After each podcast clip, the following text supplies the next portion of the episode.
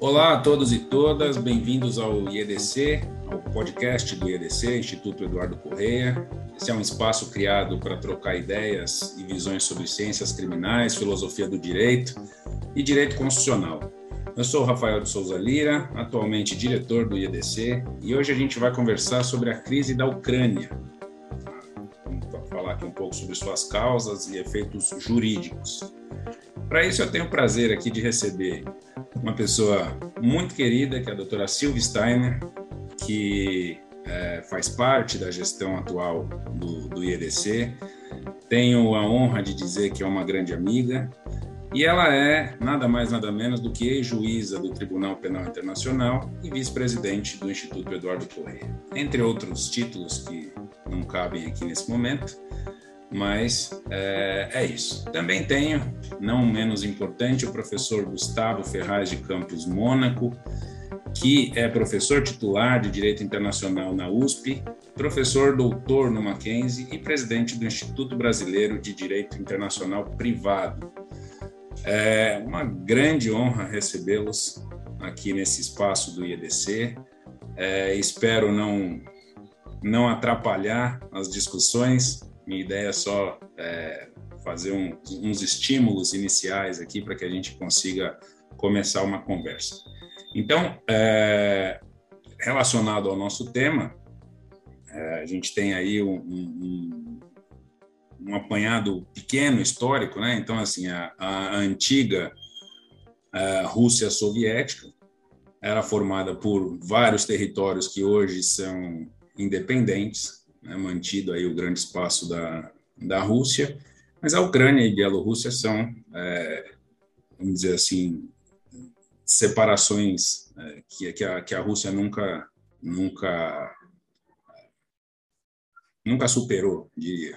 Então fica aquela relação, né, meu ponto de vista aqui, aquela relação de, de de relacionamento abusivo em que a Rússia sente saudades e fica ali tentando se aproximar e tem um grande problema em relação a isso. Bielorrússia é um pouco mais fácil porque tem um, um, um governo mais mais ligado com os interesses russos. Ucrânia um pouco diferente, né? mais mais ligado à, à, à própria União Europeia, a própria os próprios é, interesses aí, pensamentos ocidentais. Isso tem gerado um grande problema. Acho que o professor Gustavo e a professora Silvia vão falar é, um pouco mais sobre a, a, parte interna, as questões é, que, que envolvem ali a, essa crise que está tá passando. Mas essa é, uma, é um, é um problema que eu acho muito importante de ser discutido. Então, eu gostaria de saber do professor Gustavo, que já me pediu para não chamá-lo de professor, eu tenho dificuldade em relação a isso, mas vou tentar cumprir esse acordo. Eu queria saber se essas raízes é, que unem e, e desunem, perdão, a, a, esses três países, de alguma forma podem sustentar aí essas tensões atuais, enfim. Agradeço mais uma vez e passo a palavra, Gustavo. Obrigado, Rafael. Eu queria, antes de mais nada, cumprimentar a Silvia, cumprimentar os nossos ouvintes, cumprimentar a diretoria do Instituto Eduardo Correia, dizer que é uma alegria muito grande estar aqui com vocês. É, eu queria, aproveitando o seu gancho, lembrar aqui que o, o, a população russa, pelo menos na sua porção mais ocidental, a população bielorrussa e a população ucraniana, elas têm uma origem comum, né? São um mesmo povo, o é, é, povo russo, e que é, é, mantém, então, alguns vínculos muito antigos é, de pertencimento é, cultural a uma forma de estar no mundo. A gente pode lembrar dois outros grandes exemplos aqui, de povos que têm essa mesma origem e que carregam algumas dificuldades até o século atual.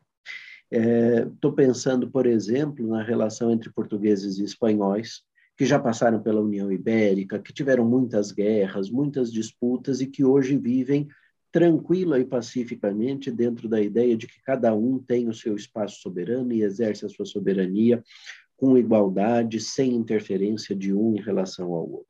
Um segundo exemplo que me ocorreu agora, enquanto eu estava começando a falar, é a origem comum entre é, é, israelenses e palestinos, não que a, a, as sagradas escrituras nos trazem e que é, ainda carregam muitas das dificuldades que são narradas nos textos bíblicos.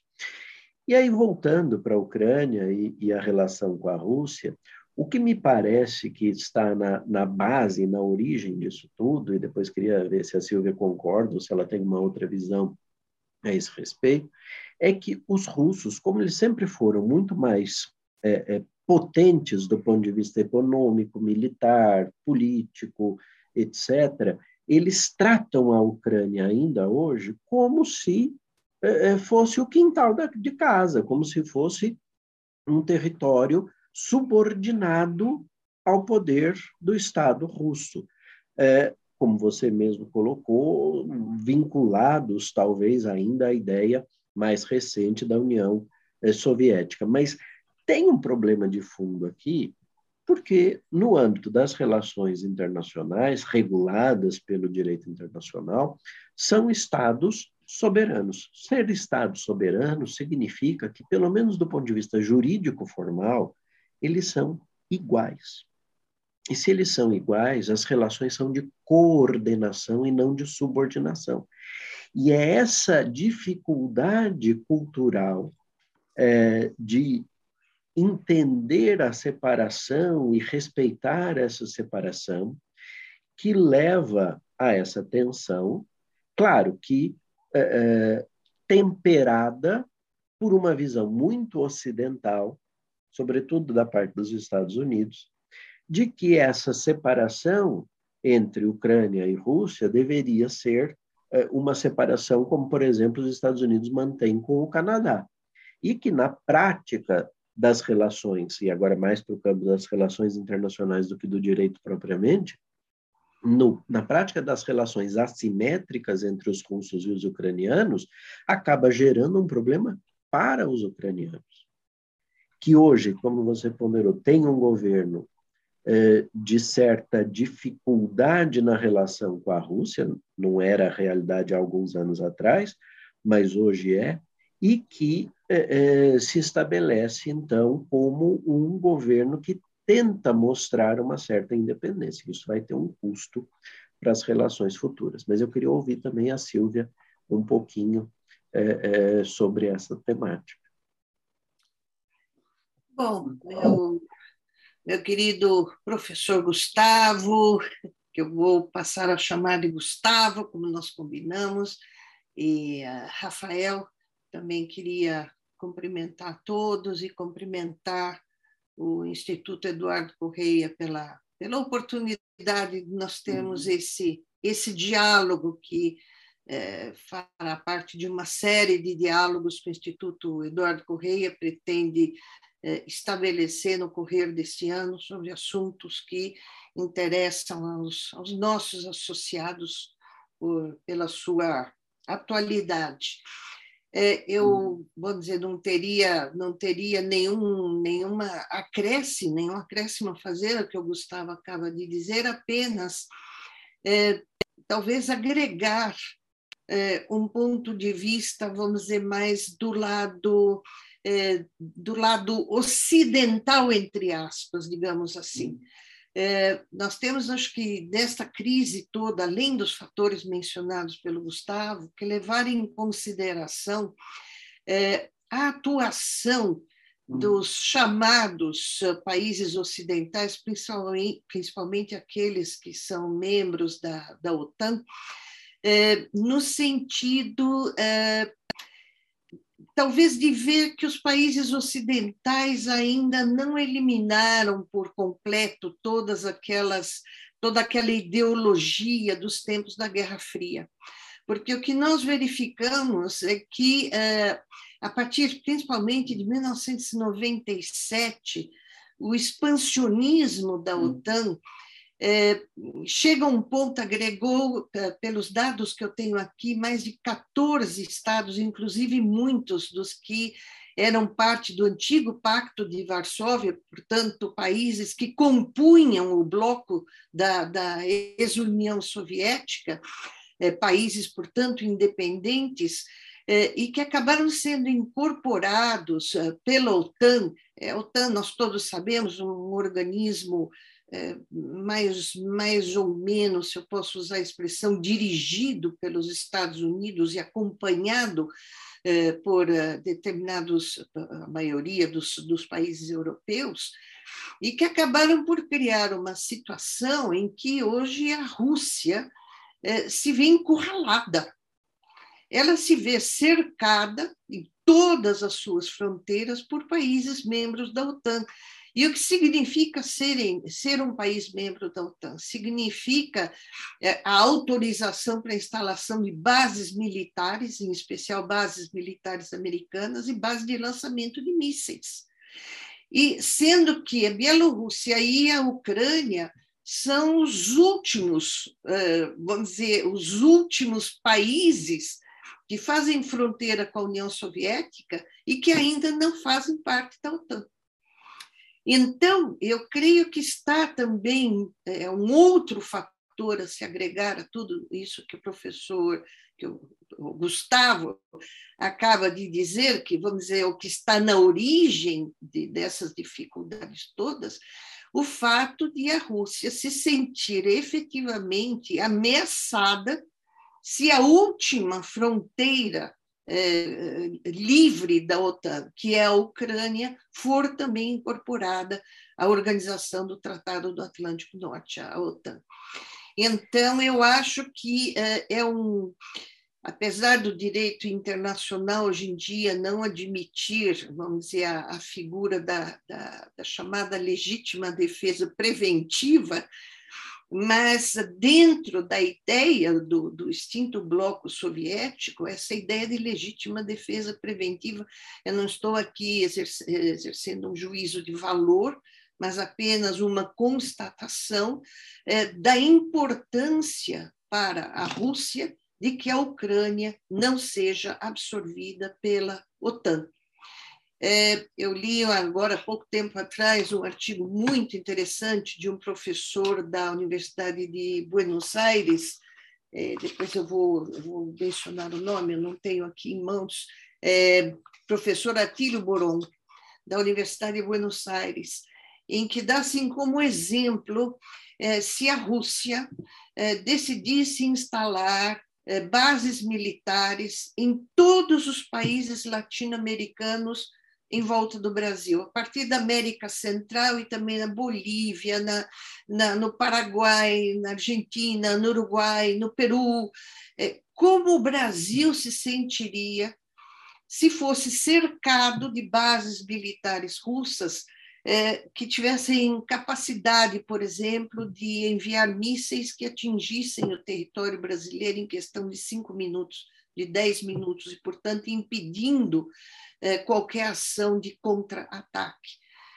Então, em termos assim muito simples, é lógico que a problemática é muito mais, uh, mais complexa e mais profunda, mas em termos assim para tornar mais fácil a compreensão, eu vejo não que eu veja razões para nenhuma ameaça à soberania de nenhum Estado, é, muito menos da Rússia sobre a Ucrânia, mas é, eu entendo a preocupação também é, do governo russo na medida em que se vê cada vez mais encurralado por, por atos que poderiam até ser considerados de, verdade, de uma, uma verdadeira um expansionismo agressivo por parte eh, dos, dos, dos, órgãos da OTAN. Eu não sei, Gustavo, você é o especialista na matéria, se, eh, se esta visão eh, ela é compreensível, ela é sustentável ou se ela é fruto talvez de um também de um talvez um mecanismo de paranoia por parte é, do, do, do, governo russo, que nós todos sabemos tem uma tendência é. é. ainda imperialista, talvez sinta saudades do tempo em que dominava metade do mundo, não há dúvida disso, mas eu acho que também não é muito diferente é, dos, dos, do anseio expansionista dos países que hoje é, fazem parte da OTAN. Gustavo, tá... só para dar uma pimentada, Sim? me desculpa aqui atrapalhar, mas assim, como é que a gente resolve com o direito internacional esse tipo de, de problema? Né? Porque aqui a gente tem uma situação que mistura tanto a, a essa questão né, da, da, da, Rússia sentir saudade do seu território, aí daí a brincadeira de, de ser uma, uma relação tóxica de, entre ex-namorados, mas assim, é, é, também tem a questão, acho que a Silvia tocou num ponto muito importante, que é, é, a preocupação da Rússia de ser atacada ali, de ficar encurralada, mas ao mesmo tempo tem essa que foi mencionada por você, de que ela não respeita a Ucrânia como um, um Estado independente, é, e que mais fica ali tratando como se fosse, olha, você ainda continua sendo minha defesa para Moscou ficar longe do ataque é, é do, do Ocidente. Então, assim, como é que a gente resolve isso? Se é que é possível, né? Espero que seja. Vamos lá. É, é, eu queria só começar por uma palavrinha que a Silvia usou quase no finalzinho. Ela falou paranoia dos russos. Né? Tem alguns analistas da, da área de relações internacionais que pegam muito nesse ponto, dizendo ah, isso é saudosismo do Putin, é, é a formação dele como ex-agente da KGB. Eu não acho que seja nada disso. Acho que é reduzir demais essa análise. Acho que a Silvia tem razão em muitos dos pontos que ela colocou é, e que explicam, de fato, uma, é, é, um fundado receio da presença da OTAN muito próximo das suas fronteiras. Vamos lá. Sem história e sem geografia, a gente não consegue trabalhar o direito internacional muito bem. Eu gosto sempre de dizer isso para os meus alunos da graduação tem que saber um pouco de história, não tem como não conhecer o mapa mundi, é, é, tem que ter uma visão um pouco mais aberta das é, questões. Agora, a gente precisa lembrar que a Ucrânia foi o que protegeu a, a, a Rússia nas duas guerras mundiais. Né? É um longo território que os europeus tiveram que, é, de alguma forma, enfrentar. Aliás, é, é, desde a invasão, a tentativa de invasão por Napoleão, isso já era uma verdade, né? É, as forças europeias perdem muito da sua força de avanço ao cruzar o território ucraniano, que é inóspito do ponto de vista climático. E isso, obviamente, é, é, protege e, e facilita a vida dos russos.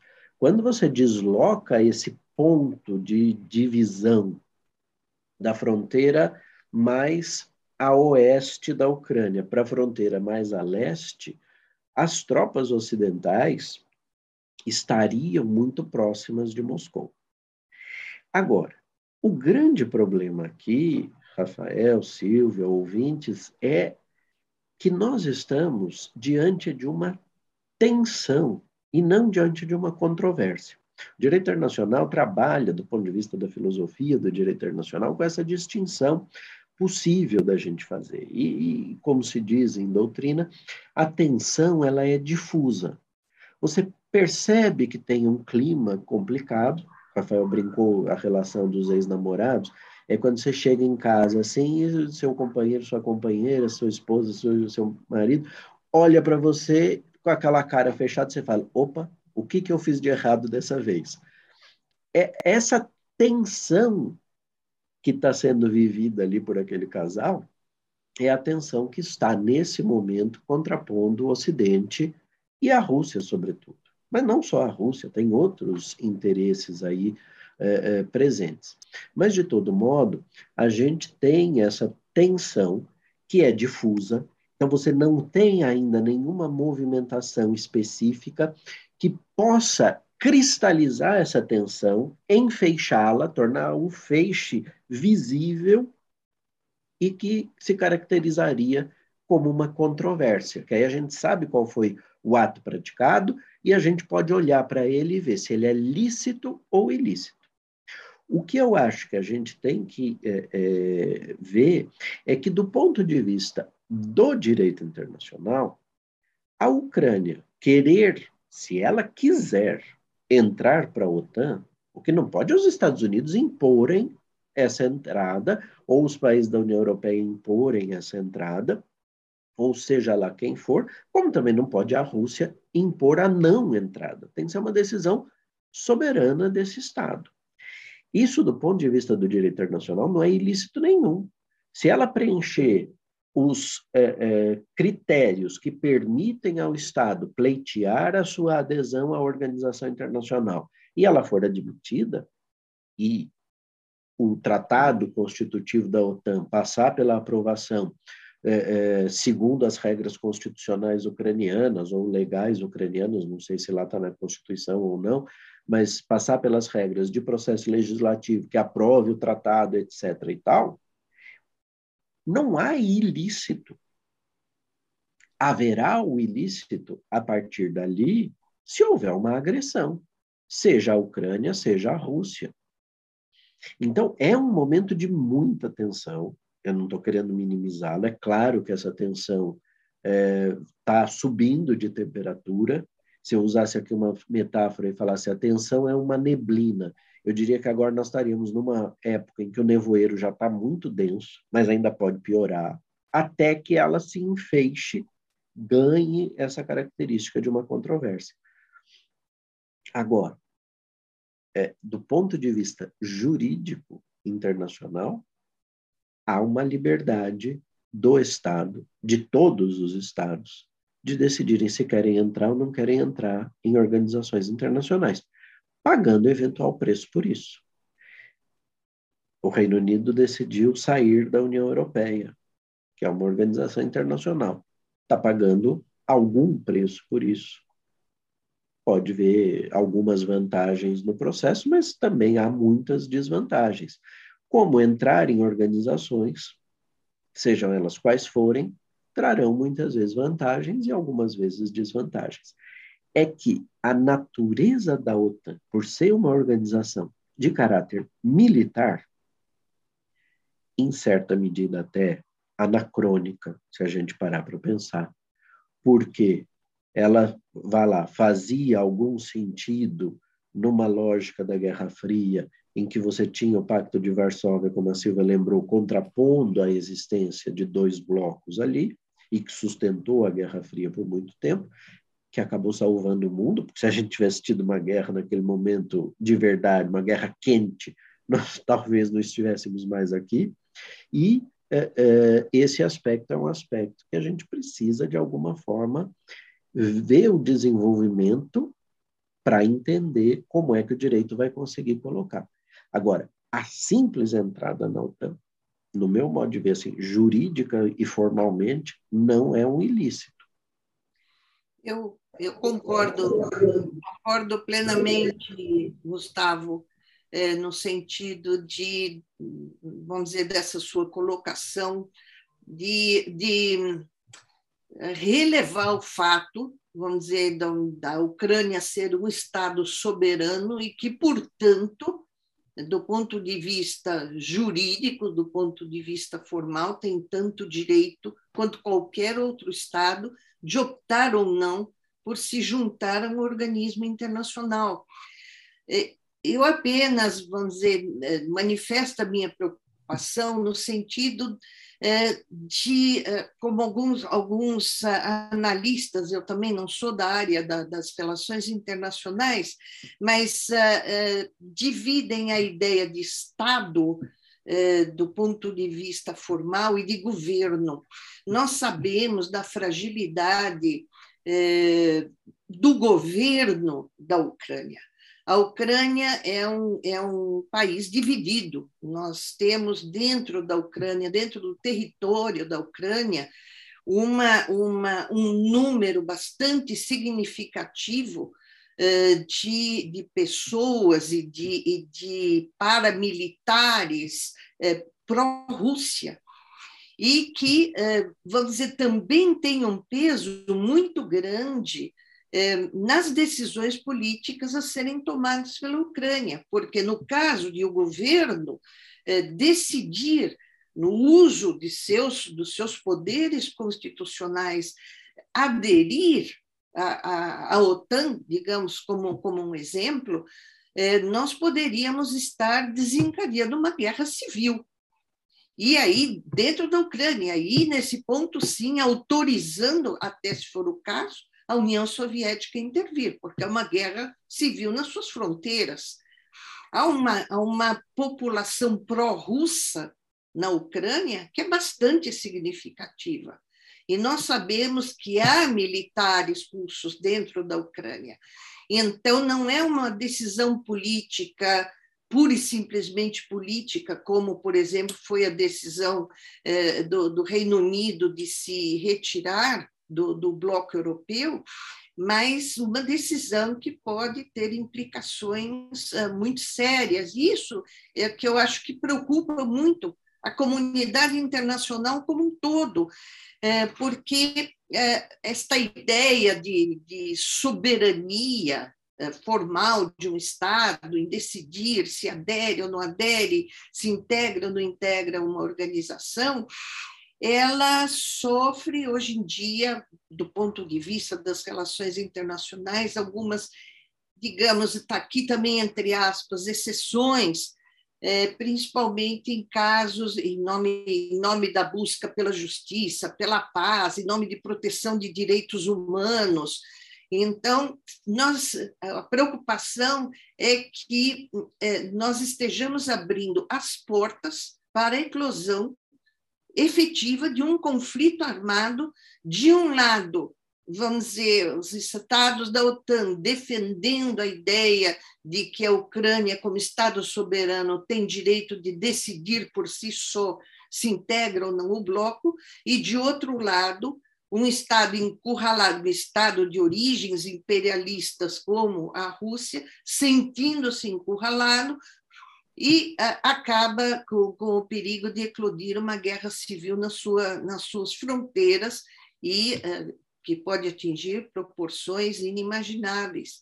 Então, eu concordo plenamente com você que a crise é muito mais séria do que uma discussão é, meramente formal, nós podemos, é, de repente, estar à beira é, de uma situação em que a Rússia entenda, se entenda ou se veja é, numa situação de, de necessidade de agir por legítima defesa, e daí nós, nós estamos realmente passando pelo risco da eclosão de um conflito armado de proporções inimagináveis no coração da Europa. E isso pode ter, desculpa te interromper, Silvio, mas isso pode ter muitas consequências. A gente não tem bola de cristal, mas eu ousaria dizer aqui que eu, eu pelo menos acho, que não vai haver a adesão da, da Ucrânia ao OTAN. Acho que o governo não vai ter força para isso. Como você mencionou, é um governo que foi eleito, portanto, supostamente tem uma maioria de apoio popular, mas é muito dividido. E, além disso, é, há um outro aspecto aqui que a gente precisa ponderar, é, que é a, a que você mencionou, que é a penetração, de fato, que a Rússia tem no território.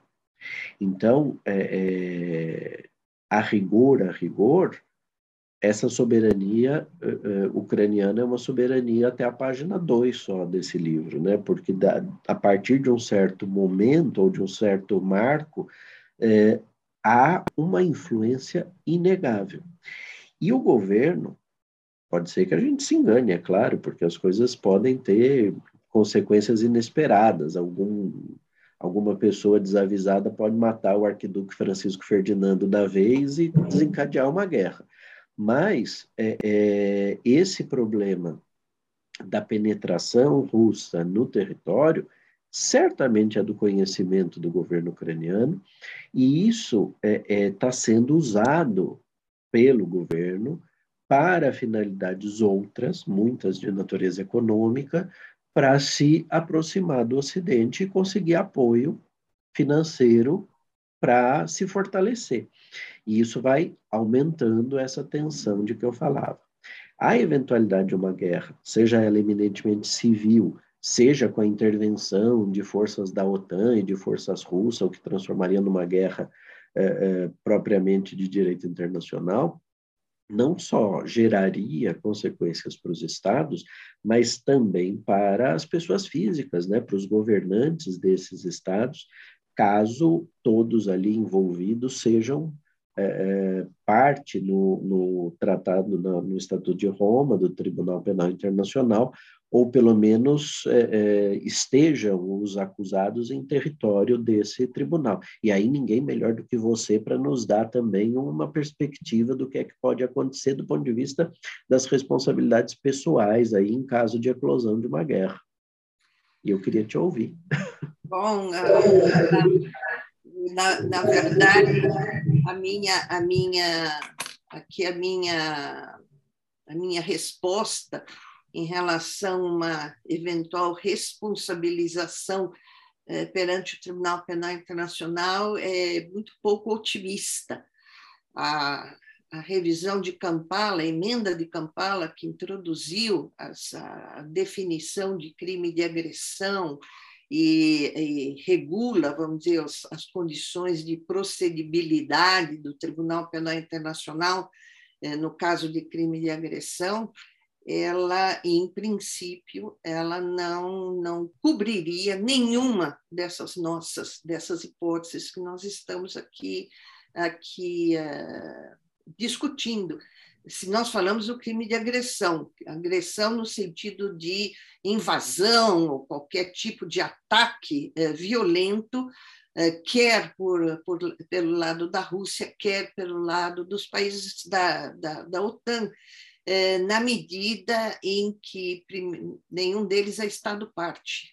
Os Estados Unidos não são Estados-partes, a Rússia, a Rússia não é um Estado-parte, a França e a Inglaterra é, ainda não ratificaram a emenda, é, portanto, não estão sujeitos à a, a, a, jurisdição do tribunal, e a própria Ucrânia não é um Estado-parte. E a emenda do, do, Estatuto de Roma, ela traz uma exceção às regras de competência do tribunal é, na medida em que, em geral, é, é, são responsáveis os nacionais de um Estado parte ou que cometeram o crime no território de um Estado parte. Em relação à emenda do crime de agressão, ela só contempla responsabilidade sobre nacionais de Estado parte. Quer dizer, ainda que a Ucrânia fosse um Estado parte, o estado do território, nesse caso, não é levado em consideração, o que, é, no meu modesto entender, eu não, não entendo nada de diplomacia, e como eu disse, das relações internacionais, é um, é um absurdo. Nós sabemos que a Ucrânia, apesar de não ser Estado-parte, ela já duas vezes depositou uma, um pedido de intervenção do Tribunal Penal Internacional é, aceitando, portanto, a jurisdição ad hoc do tribunal é, nas situações que ocorreram em 2013 e 2014, nos, nos conflitos é, que ocorreram né, em 2013 e 2014. Mas para o crime de agressão não há possibilidade dessa aceitação ad hoc do, da competência do tribunal. Então, a não ser na hipótese totalmente improvável do Conselho de Segurança das Nações Unidas remeter a situação eh, da Ucrânia ao tribunal, o tribunal vai simplesmente assistir o que pode ser um, um conflito armado.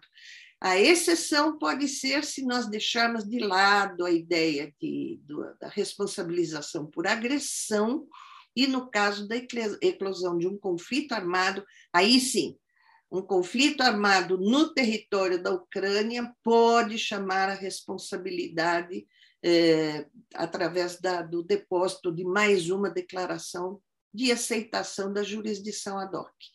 Então, nós temos que eh, ver como, como as coisas, aguardar um pouco mais, ver como as coisas vão se definir, Eu ontem estava lendo sobre a, a visita do, do presidente francês à Ucrânia e que parece que vislumbrou uma possibilidade de uma solução pacífica, que, aliás, é o que a Carta da ONU preconiza, a busca de soluções pacíficas né, para conflitos, eh, no sentido de transformar em territórios autônomos dentro da Ucrânia aquelas, principalmente, duas áreas que são as áreas eh, dominadas pela, pela população pró-Rússia então, que isto poderia ser uma, uma solução aceitável. Então, vamos torcer, não é, Gustavo? O que faz com que a gente chegue à conclusão, e agora respondendo a pergunta que o Rafael nos deixou, né, Silvia, é de que o moderno direito internacional, digamos assim, esse direito internacional pós-segunda guerra, que cria é, a responsabilidade pessoal dos envolvidos, etc., fica muito diminuído, e aí o espaço que sobra é o espaço do direito internacional clássico para tentar evitar a formação da controvérsia. E aí o papel de um Estado mediador que é, é, se dispõe a conversar com todos e chegar a uma solução por meio da diplomacia, por meio das negociações é, mediadas, porque negociação direta vai ser muito difícil, pelos relatos que a gente ouve, as conversas entre o presidente americano e o presidente russo são muito tensas. Então, uma mediação, e o presidente francês está se apresentando, vamos dizer assim, com essa é, possibilidade de desempenhar esse papel, precisará ser aceito por ambas as partes para essa finalidade, talvez seja a saída. Mas o direito internacional, Rafael, é muito reativo e pouco uh, preventivo. E essa prevenção ela depende da diplomacia e das relações internacionais mais do que do direito. Com certeza. Com certeza.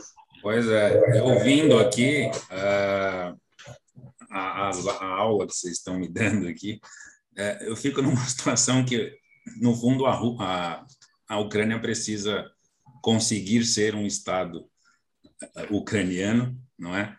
Que tá, ela sim está refém tanto da Rússia quanto dos Estados Unidos, e parece que a briga entre os dois e a, e a, e a Ucrânia é sempre um, um, um, ponto ali de, de descanso é, que, que eles precisam, um PIX, como se diria na, na brincadeira de criança, e, e, e, ela não consegue exercer o seu papel. Então, assim, a gente está agora, infelizmente, caminhando para o final do programa.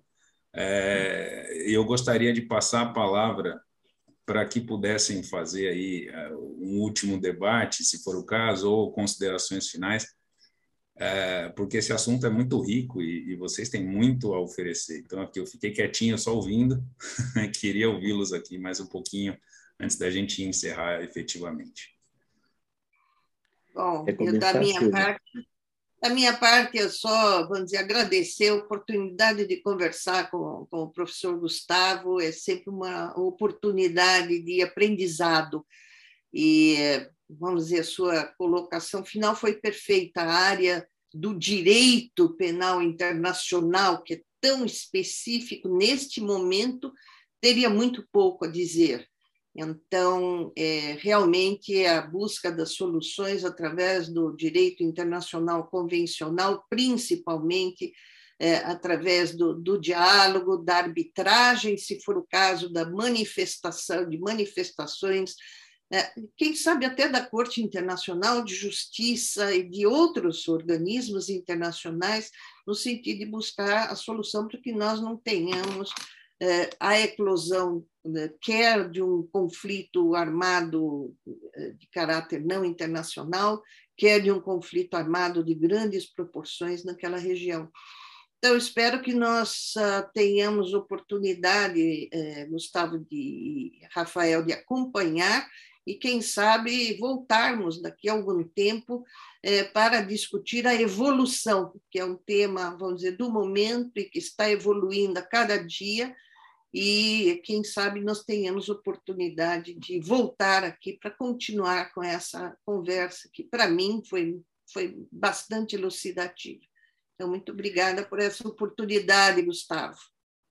Eu, eu que agradeço imensamente o convite, a oportunidade de discutir com a Silvia, conversar com ela e, e, e com o Rafael foi muito, muito produtiva, de fato.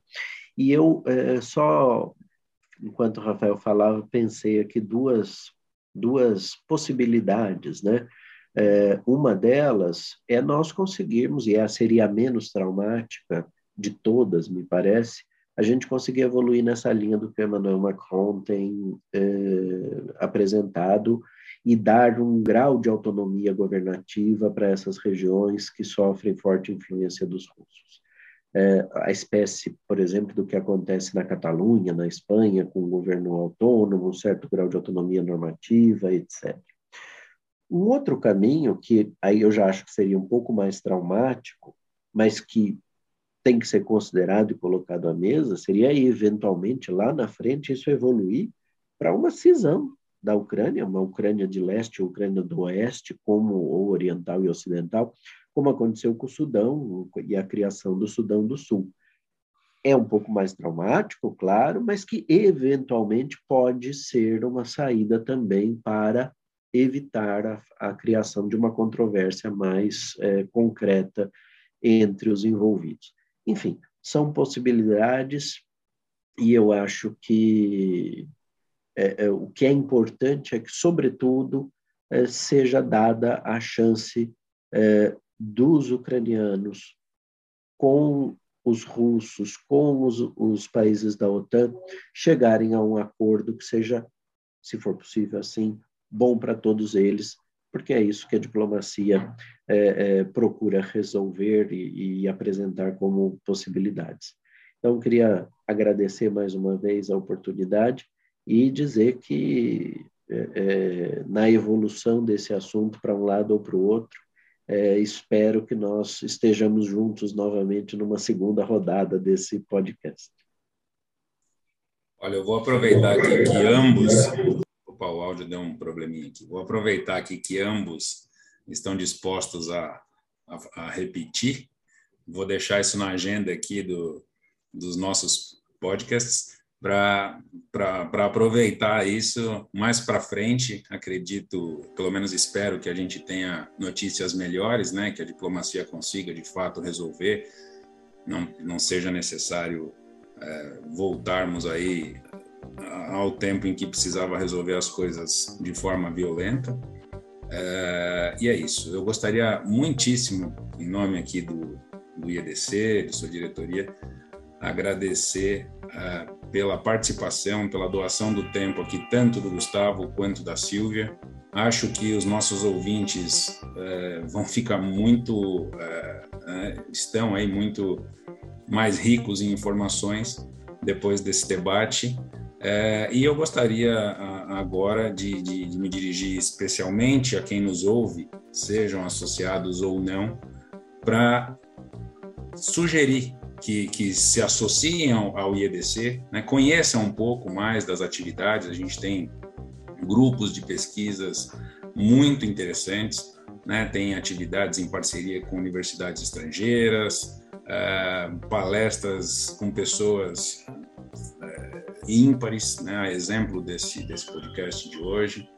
É, deixo aqui, para quem quiser nos seguir no Instagram, é arroba underline IEDC underline e o nosso site, é, onde todas as informações estão, estão mais esclarecidas, é www.institutoeduardocorreia.com.br.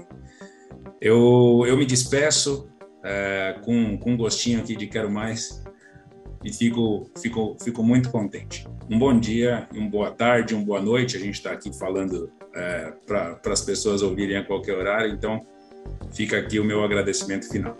Até mais.